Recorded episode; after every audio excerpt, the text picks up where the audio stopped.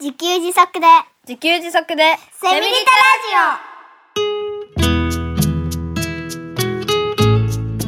この番組はパーマカルチャー研究所の三つくりゆうきが自給自足で幸せなセミリタイヤ生活を送る知恵をお届けします。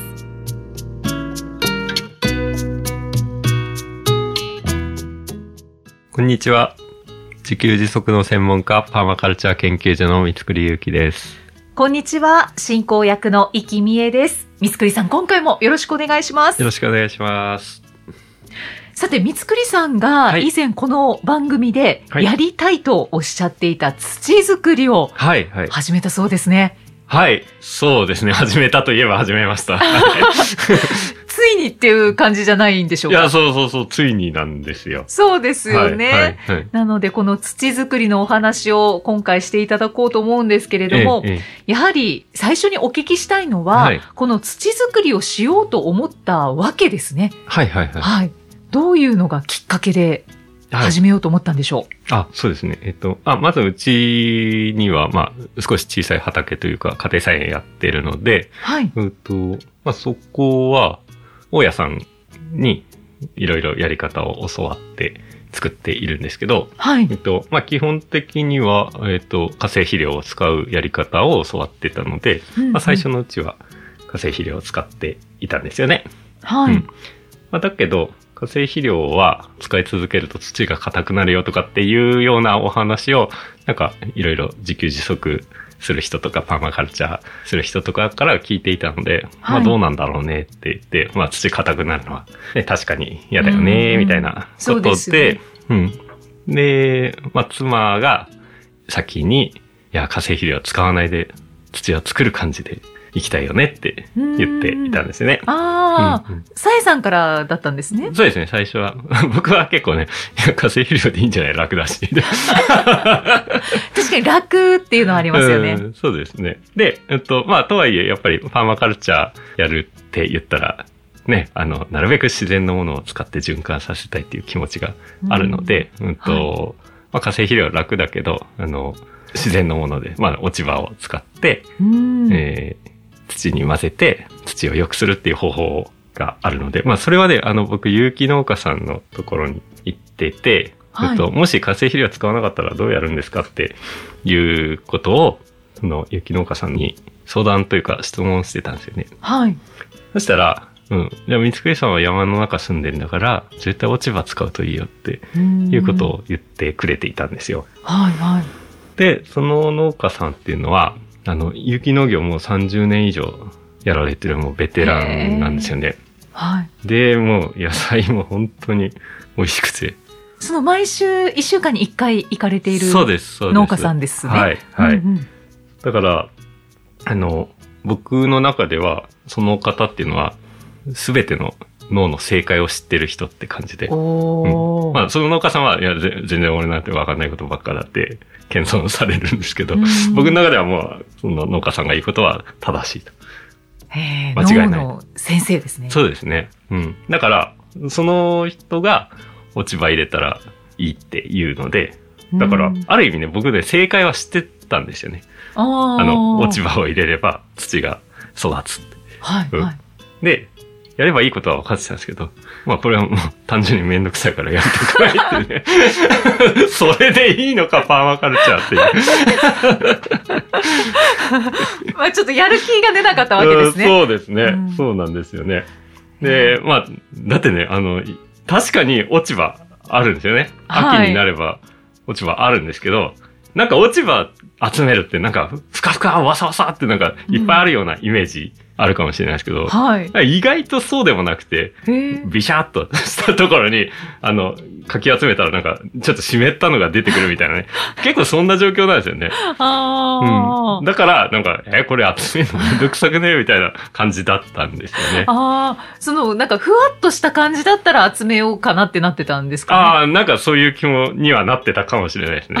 意外となんかふわっとした感じじゃないなって思ってて。うんで、それで、えっと、まあなんですけど、雪農家さんのね、毎週一回通いますから、あ、これがふかふかの土だなっていうのがだんだんわかるようになってて、はいで、。自分家で、あの、化成肥料を使うところは、あこれは確かに、確かにあれ、あれを知っちゃうとこれ硬いって言われてもおかしくないなって。あうん、やっぱーこれこれはやっぱ確かにそうなのかもしれない。化成肥料を使うと土硬くなる。うん、つまりは微生物の動きが弱くなる。うんうんうん。っていうのは本当っぽいなと。うんううん。ん。で、でですね、ちょっとね、あの、土を作ろうと思った理由が長いんですけど、あー ぜひぜひ。うん、で、えっと、うちでコンポスト、生ゴミコンポストっていうのをやってるんですよね。はい、はいうん。あこれ別にそんなに特別なことじゃなくて、えっと、ホームセンター行けばそのコンポスト用のバケツが売ってるんですけど、はい。えっと、底のない蓋付きバケツみたいな。なものって言ってわかるかな、うんうんうん。はい、イメージは今つきました。うん、だからそれを、えっと、畑の一角に置いて、はい。そしたら、えっと、底がないので、そこは直接土なんですよね。うんうんそこに生ゴミをバンバン入れていくんですよね。で、はい。蓋をしておくと。はい。はいそし。たら、ね、食べかすが数日かけて土になるんですよね。もうめうん見た、見てるそばからどんどん土になっていくんですよね。面白そう。うん。もちろん虫が湧いたりもするんですけど、うんあの、いろんなことが起こりながらも、結果、最終的に土になるんですよねう。んうんっていうのを見てて、いや、本当生ゴミコンポストって面白いなと。土ってすげえなと。うんうん。いうことを見ていて、で、これまあ、そうは言ってもいっぱいになっていくんですよね。はい生ゴミコンポスト、あの、入れすぎるとっていうか、ううんん。で、そうすると、いっぱいになるので、それ外すんですよね。ああ、コンポストを。コンえっと、うん、コンポストのバケツをね、はいはいあの、外して、また別のところに移動させて、また空になったところにバンバン生ゴミを入れていくっていうのを、まあ、年に2、3回ぐらい、あの、移動させる感じなんですかね。はい。はい。い。で、その、えっと、もともとコンポストが置いてあったところは、まあ、生ゴミが大量に入って、えー腐って、まあ、要は微生物が活発に動くっていうことですよね。はい。はい。うんっていうことをやってたら、妻がある日、はい。ここのニンニクだけ育ちがいいっていうのを発見したんですよね。あらあすげえじゃないか。これ生ゴミコンポストの力じゃないか。あということで、あ。はい。あ、なんか、本当にちゃんと、うちでもできるじゃんって思ったんですよね、その時で。うんうんううん。ん。それで、なんか、あ、有機物がはい。土を良くして、それで土が育つんだっていう頭で分かってたことが、ついになんかね、僕の中で体感になったんですよ。はい。うんはい。体で分かったというか。うんうんはいはい。で、これは効くなとうん。いうふうになり、そして2022年に値上げラッシュが起こり、あ化成肥料の値段がですね、50%以上上がったんですよね。なんかね。みる みるうちに上がってったんですよね。50%以上ってかなりですね。かなりですね。そうそう。だから段階的に上がってったんですよ、しかも。うん。はい。あ確かに去年より高いわってなったと思ったら、え、また上がったのっていうのが3回ぐらいあったんですよね。ああ。これはって思って。だから春から秋にかけて、あの、正確にわかんないですけど、あの3回ぐらい値上げしたんじゃないかと思って。うーん。で、あとは、ポッドキャスト今収録してますけど、はい。なんかね、いつだったかの回に、イキさんが、今度挑戦してみたい野菜は何ですかって。僕。に聞いてくださって、はい。僕は、いや、今度は土を作りたいんですよねって言ったんですよ。まあ、そそう答えた理由が、まあ今はい。話したことなんですけど、うん。あ、やば、宣言しちゃったみたいな。っていうのが、いろいろありまして、やるかと。ああ。タイミングが来たんですね。来たんですね。うんようやく来たんですね。うん、ちなみにやりたいなと思っていてどのぐらい経ったんですか？4年ぐらいですね。長い。長い そうだったんだ。うんで、あの、2022年に初めてやったんですけど、はいあ。の、ポッドキャストで宣言してから、落ち葉探すようになったんですよね。へえ。あの、びしゃびしゃな落ち葉ばっかり見てるけど、たまに積もってる場所がちゃんとあるんですよねあ。ーその風とか地形の関係でね。はいはいはい。そこをしばらく見るようになったら、あ、ここ行けるっていうところを発見したんですよ。おお。うん、ということで、行こう なんかね、すべてが、こう、木が熟した感じですね。本当ですね。うんええで、ついに、はい。落ち葉をじゃあ拾いに行ったわけですね。そうですね。ふわふわの落ち葉は拾えたでしょうか？あ、すごいふわふわでね。うんあうんうん。あの、で、で、こういう作業って大体一人でやると、あの、虚しくなってきて嫌になってきちゃうので、うん娘にお願いして、ちょっと、ちょっとついてきてくんない？一緒にやらないって言ったら、もうね、ありがたいですね。ついてきてくれて。本当ですか？はい。一緒にや娘さりましたん。はどうでしたか？嬉しそうでしたか？あ、そうですね。結構楽しそうにやってくれて、いや、よかったなと。うんうん、幸せだなと思って。うんいつまでこうしてくれるかなと。とか思ったりしながら、千葉を一緒に。えっとね、あ、で、なんかね、何に集めたらいいかなっていうのも、はいその、やるのめんどくさいっていう感じだったんですけど、うんうんと、まあ別にゴミ袋でいいやと。で、なんかね、すごい大量に必要だから、やりたくないっていうのがあったんですけど、あ別にちょっとでいいじゃないかって思ったんですよね。最初だから、あの、3袋で行こうと。で、あの、なんか、冷気っていう、こう、かき集める。はい、あの、熊手の大熊きい。やつですね。そうですね。というか、熊手ですかね。うんうん熊手の大きいやつかな。はい、うんはい。で、冷気とゴミ袋3袋持って、娘と行ったんですよね。はい、はい。うん。そしたら、まあ一袋5分かからずに。あれって、なんか結局15分ぐらいでね、3袋集まって、あもう4年もかける、躊躇する必要がなかったじゃないか。はよやれよって思って。あっという間に終わりましたね。面白いですね。ねえ。なんかこういうことってよくありますよね。やってみたら大したことなかったって。ありますすごいね。躊躇してたけど。だから今のお話って、自給自足やってみたいんだけど、まあそれはちょっと規模が大きいですけど、うんやってみたら意外とできるみたいな、そ、そこにつながる気がしますねつながりま。すね。うん。未だ僕もそういうことをやってますね。4年躊躇してやってみたら15分で終わるみたいな。いや勇気をもらいます。そうですねじゃあ3袋を集めて、はいはい。それでどのように使われたんですか？あ、これはですね、えっと、まあ畑に負けばいいっていうことなんですけど、はいあの、3袋しかないから全体に負けないんですよね。まあ、だから、あの、ピンポイントでやろうと思って、はい。まずね、生ゴミコンポストに入れてみましたね。まあ、どうなるかなと思って。はい。はい。生ゴミコンポストに一部入れて、あとね、堆肥場っていうのを一応作っていて、へえ。堆肥場っていうところには、うんとね、生ゴミも入れることもあるんですけど、主に買った草をそこに集めるんですよね。うんん。そうすると、まあやっぱり、それも土になっていくんですよね。はい。うんはい。という土は、やっぱりいい土なんで、それをまた畑に持っていくといい土になるっていうことなので、うん堆肥場にも巻き、そしてビニールハウスの中にも巻き、はい。うん。あと、あの、刃物ゾーンといって、一番育ちやすい刃物をしょっちゅう作っている場所があるんですけど、はい。そこにと巻いたっていう使い方をして3袋終わったんですけど、全部使ったんですね。ううそうですね。で、なんか、あの、農家さんが言うには、それをね、秋に、えー秋収穫が終わった後の、えー雪が降る前にやると、雪の下でじっくり発酵していいんだよって、いい土になるんだよって教わったので、うんと、まあ今そういう状態にになってますね。今雪の下ではい。何かがうごめいているんじゃないかなと。微生物たちはいが活発になっているかもしれない。なんじゃないかな。いや、まあまあ、農家さん言うんで間違いないだろうとあ、そうですね。まあもうせ絶対の自信を言うんで。持ってますね。はいわあ、楽しみですね。楽しみですね。どうなるかなと思って。だから、春にうんうん土がはい。ふかふかになっているかどうか。はい、はい。そうですね。ああ、ワクワクしますね。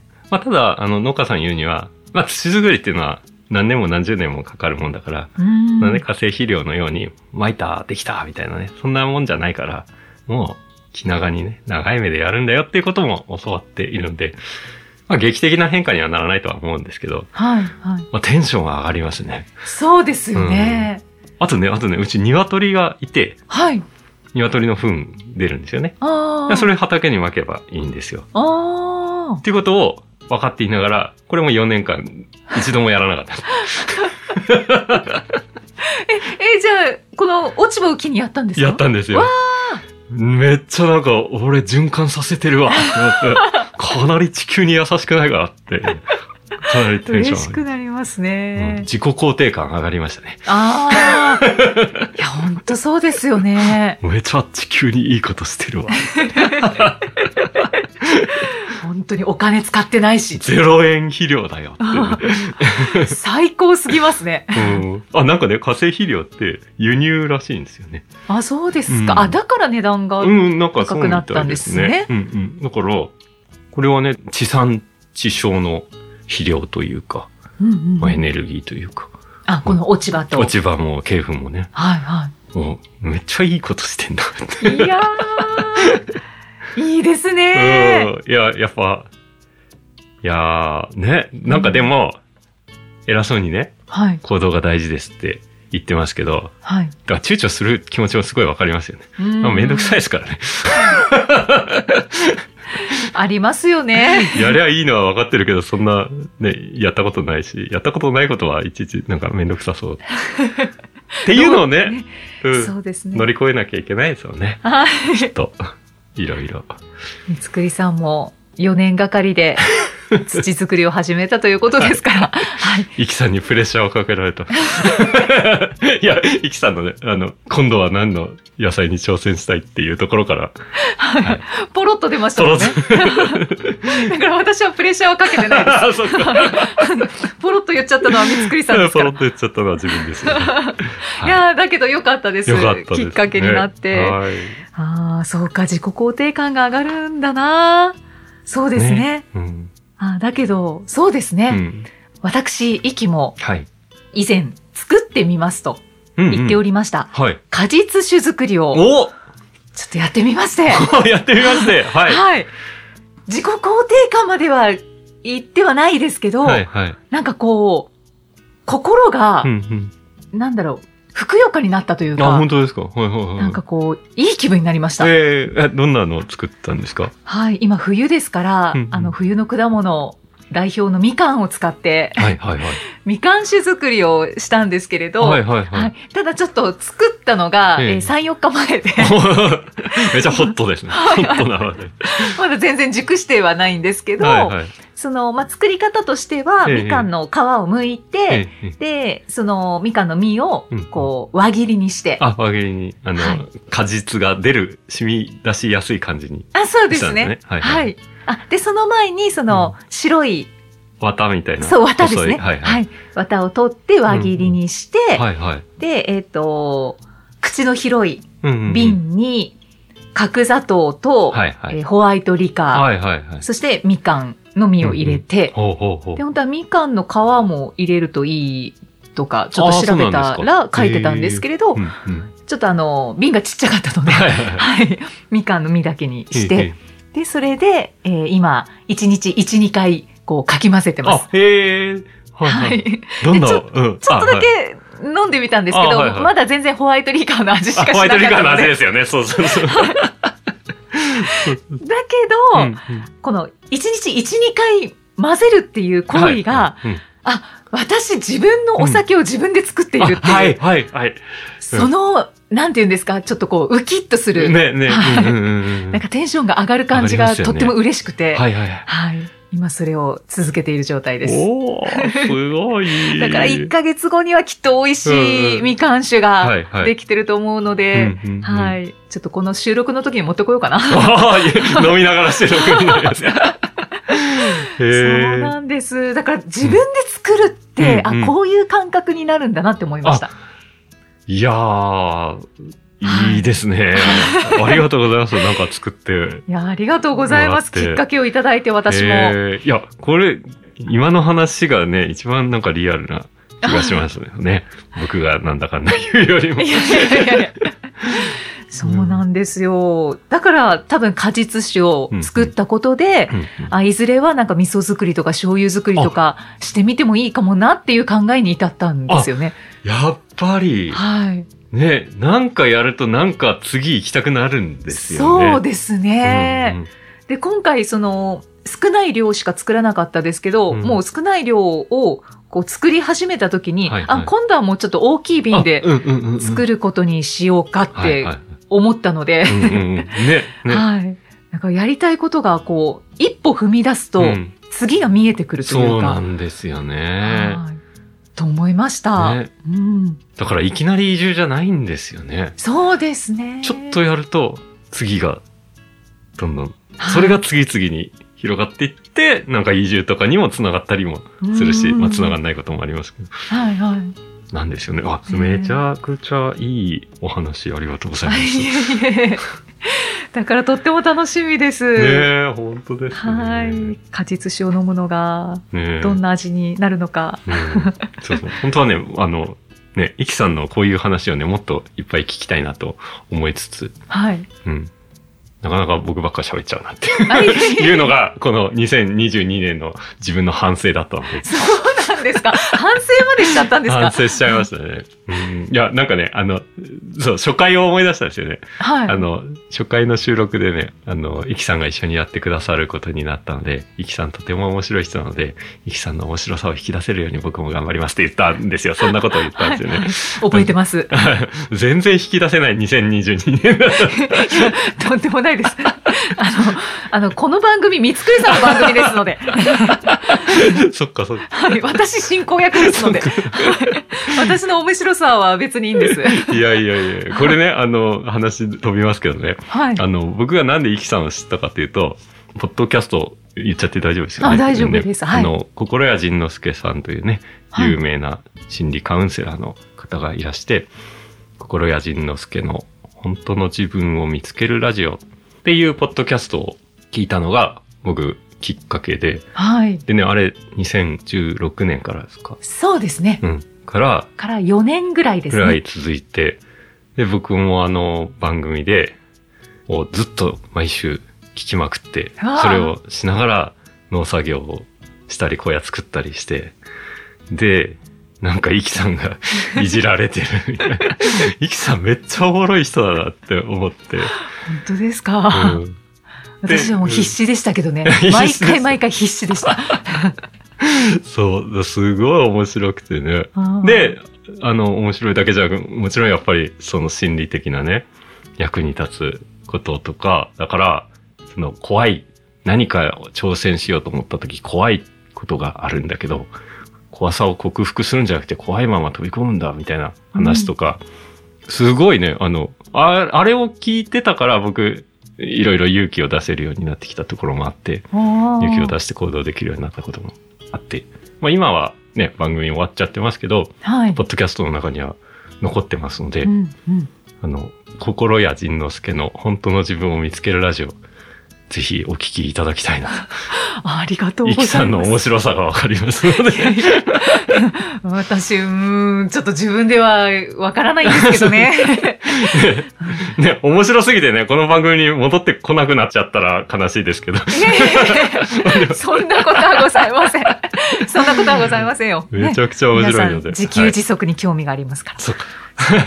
まあ、両方聞いていただけるとね、そうですね。ありがたいかなと思います。はい。いやー、宣伝していただいてありがとうございまあ、す。いえいえ、本当に素晴らしい番組です。ねえ本当にあのーそう、心屋さんは心理カウンセラーでいらっしゃいますので、もう今はシンガーソングライターとして活動されてますけれど。かっこいいですよね。そうですね。本当になんかこう、ハッとするお話を、うんそのくだらない話の中に散りばめられていますので、散りばめてはい。うん興味のある方は聞いてみてください。はい。ぜひぜひです。はい。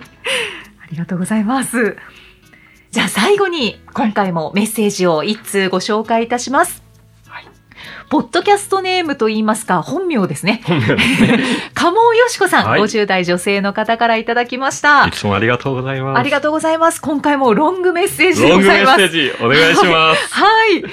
三つくりさんが日々幸せを感じている瞬間というのは、朝ドアを開けたら山が飛び込んでくることということをお聞きして、ああ、そうだろうなという感動が胸に広がってきました。タンザニアで住んでいたバンガローでは、大木がそびえ立つ広大な庭の中、台所の窓から和紙、タカが舞い降りて獲物を捕らえ、また舞い上がっていく姿を見、キリマンジャロ登山では霜の降りた早朝、テントを出ると、キーンと澄み切った空気が体に染み渡り、岩の向こうに雪を抱いた頂上が間近に迫っている。それを思い出したのです。三つくりさんご家族はそれを毎日肌で感じ、毎日その感動を味わっていらっしゃるわけですからね。これは心も体も満たされますね。お聞きしているだけでその思いに瞬時にワープしたところです。この環境で生活し、夜寝るときっと睡眠の質もはるかに高く、夢見がいいんだろうなぁとお察しします。第12回暮らしづくりの中での子供たちとのエピソードでは、お父さんが作ってくれた家に住めること、トイレに電気がつくようになったこと、これを本当にありがたいと感謝をする息子さんの姿勢にとても感動しました。いやー、涙が出ました。ないという生活で何がありがたいかといえば、このようなありがたさに気づけることなんですよね。何も当たり前のことなんかない。息子さんと娘さん、このような環境で育てられて人間としての成長の幅が半端なく大きいんだろうなと感じています。三つくりさんが最後にお話になった才能というのは自然とやってしまうこと、そしてできてしまうこと。それをやっていると自然と人に貢献できてしまうはずのもの。それを仕事は努力して苦労してするものとか、お金は汗水垂らして稼ぐものというイメージに固執していると、自分の才能を無視して苦しいことばかりをやろうとしてしまいがち。これは私の心に深く響きました。苦しくないといけない、辛くないといけない。私はついついその枠に自分をはめてしまいがちです。